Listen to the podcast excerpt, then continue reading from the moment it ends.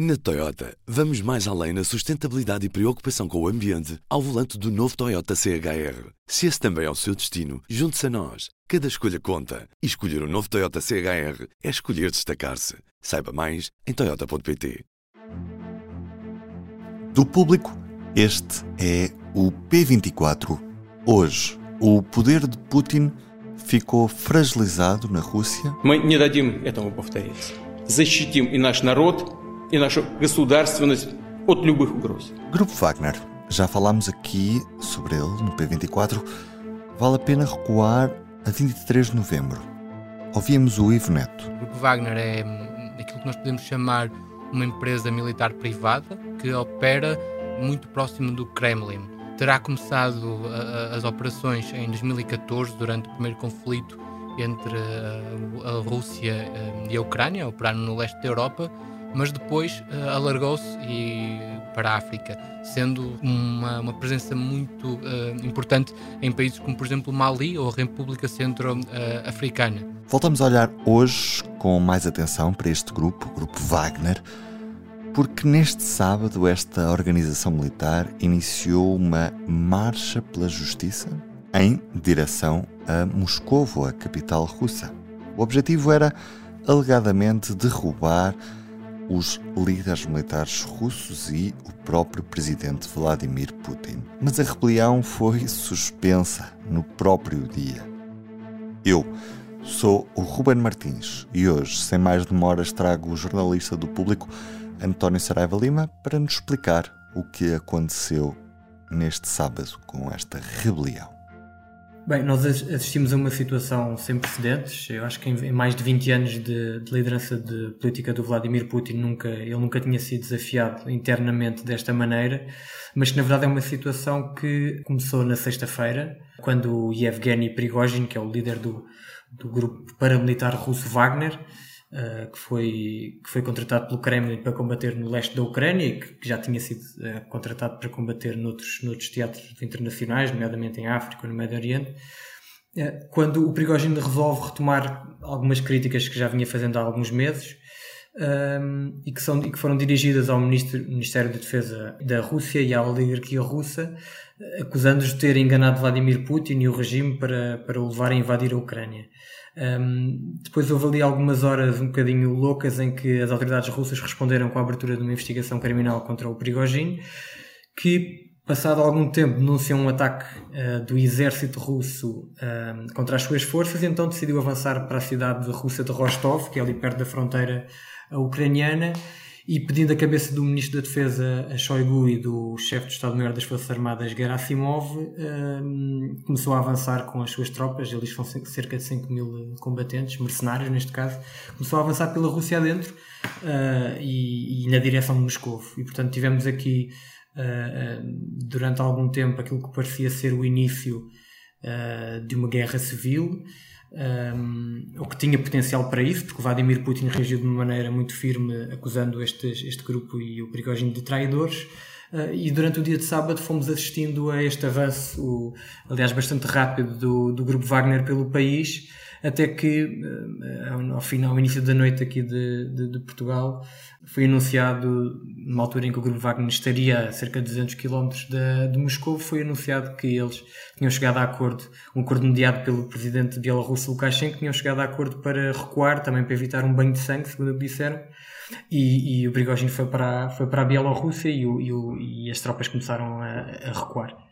Uhum. E António, até que ponto é que a autoridade de Putin está agora fragilizada? É assim, nós vendo aquilo que são as tomadas de posição que têm sido dos, dos, dos países ocidentais e não só, mesmo de alguns aliados uh, da Rússia, uh, toda a gente tem falado muito uh, com muita prudência.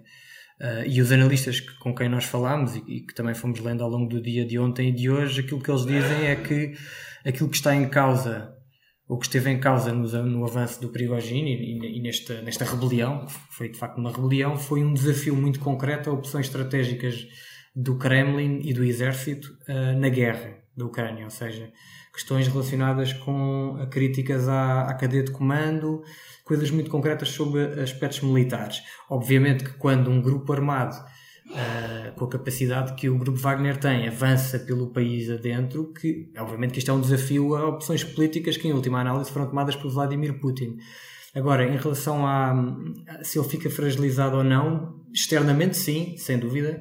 Um, agora, os, os, próximos dias, sequer até o, o, secretário de Estado dos Estados Unidos, o Anthony Blinken, dizia que se calhar só vamos perceber os reais efeitos de, deste, deste episódio uh, relativamente à, à, posição de Putin, se calhar só daqui a semanas ou meses, porque uh, nós sabemos muito pouco sobre aquilo que se passa na Rússia e sabemos muito pouco sobre aquilo que se passa dentro do Kremlin. Uh, e portanto, aquilo que provavelmente vamos assistir nos próximos tempos é uma reorganização da cadeia de tomada de decisões, nomeadamente militar, mas em termos políticos, uh, não, não, não pelo menos para já, não há nada que nos possa dar pistas sobre o que vai acontecer, sendo que daqui a mais ou menos um ano, um bocadinho mais, há eleições presidenciais e, portanto, aí, mesmo com, com todas as dúvidas que pode haver eh, sobre uma eleição presidencial russa, aí sim poderemos ver ou não eh, se, se, de facto poderemos estar a caminho de alguma mudança, mas neste momento não temos essa certeza absolutamente nenhuma. De que forma é que tudo isto que aconteceu pode condicionar a, a guerra na Ucrânia daqui para a frente? Eu acho que há aqui dois momentos. Houve um primeiro momento que foi no próprio dia, em que, uh, em que aparentemente a Ucrânia conseguiu conquistar algum território, principalmente na frente leste, e portanto aproveitar alguma desorganização, não só uh, psicológica, mas também logística, porque Rostov, a cidade que, que os Wagner tomaram, uh, é, um, é, é, sede de um dos principais uh, comandos de, distritais do exército russo. Um, mas, mas em termos de, de, de, saber se a guerra vai ou não continuar, eu acho que não há dúvidas nenhumas, porque mesmo, mesmo as próprias, o próprio Prigogine e as pessoas que eventualmente poderão desafiar o Vladimir Putin uh, uh, mantêm a ideia de que a guerra é necessária para a Rússia. Um, vamos ver, eu, eu, hoje falei com, com, com, o Bernardo Pires de Lima, que é um analista investigador do, do Instituto Português de Relações Internacionais, e ele dizia-me que uma das hipóteses de Vladimir Putin até pode ser uh, aumentar a dureza da contra-resposta à contra-ofensiva ucraniana, aumentar a violência, ou pelo menos dar essa, dar essa ideia de que, de que a violência e, e os meios que os russos uh, estão a despender ali pode, podem aumentar um bocadinho também para, para mostrar que, que que de facto não está fragilizado, um, mas, mas eh, e portanto não vejo, não vejo grandes alterações na guerra, apesar de, do ponto de vista ucraniano, o facto de a Rússia estar envolvida num, em, em, lutas internas lhes dá algum alento, principalmente psicológico, porque no terreno as coisas continuam uh, como estavam. E agora, o que é que acontece ao grupo Wagner? O acordo uh, que, foi, que foi mediado pelo presidente Lukashenko é que o Prigogine uh, vai para a Bielorrússia, não sabe bem fazer o quê, uh, e que os soldados, uh, e que, portanto, todas as acusações criminais contra ele foram, foram caíram e que, e que foi dada a garantia aos combatentes e aos mercenários do grupo Wagner de que a sua segurança estava garantida.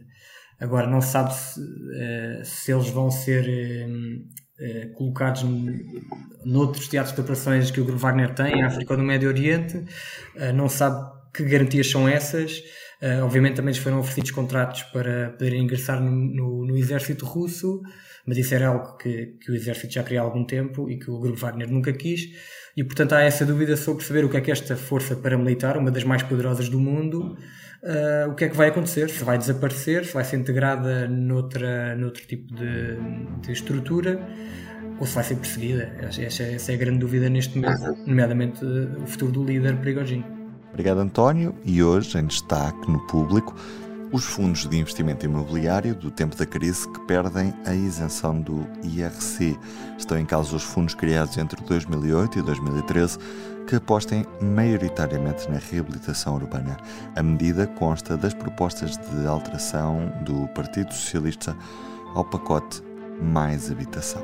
E ainda as eleições na Grécia, com os conservadores a ganhar e o Siriza a perder de novo votos. Já os conservadores conseguem uma maioria absoluta. Com música original de Ana Marques Maia, António Saraiva Lima como convidado, eu sou o Ruben Martins e este foi o P24. Até amanhã, tenham uma boa semana. O público fica no ouvido. Na Toyota, vamos mais além na sustentabilidade e preocupação com o ambiente ao volante do novo Toyota CHR. Se esse também é o seu destino, junte-se a nós. Cada escolha conta. E escolher o um novo Toyota CHR é escolher destacar-se. Saiba mais em Toyota.pt.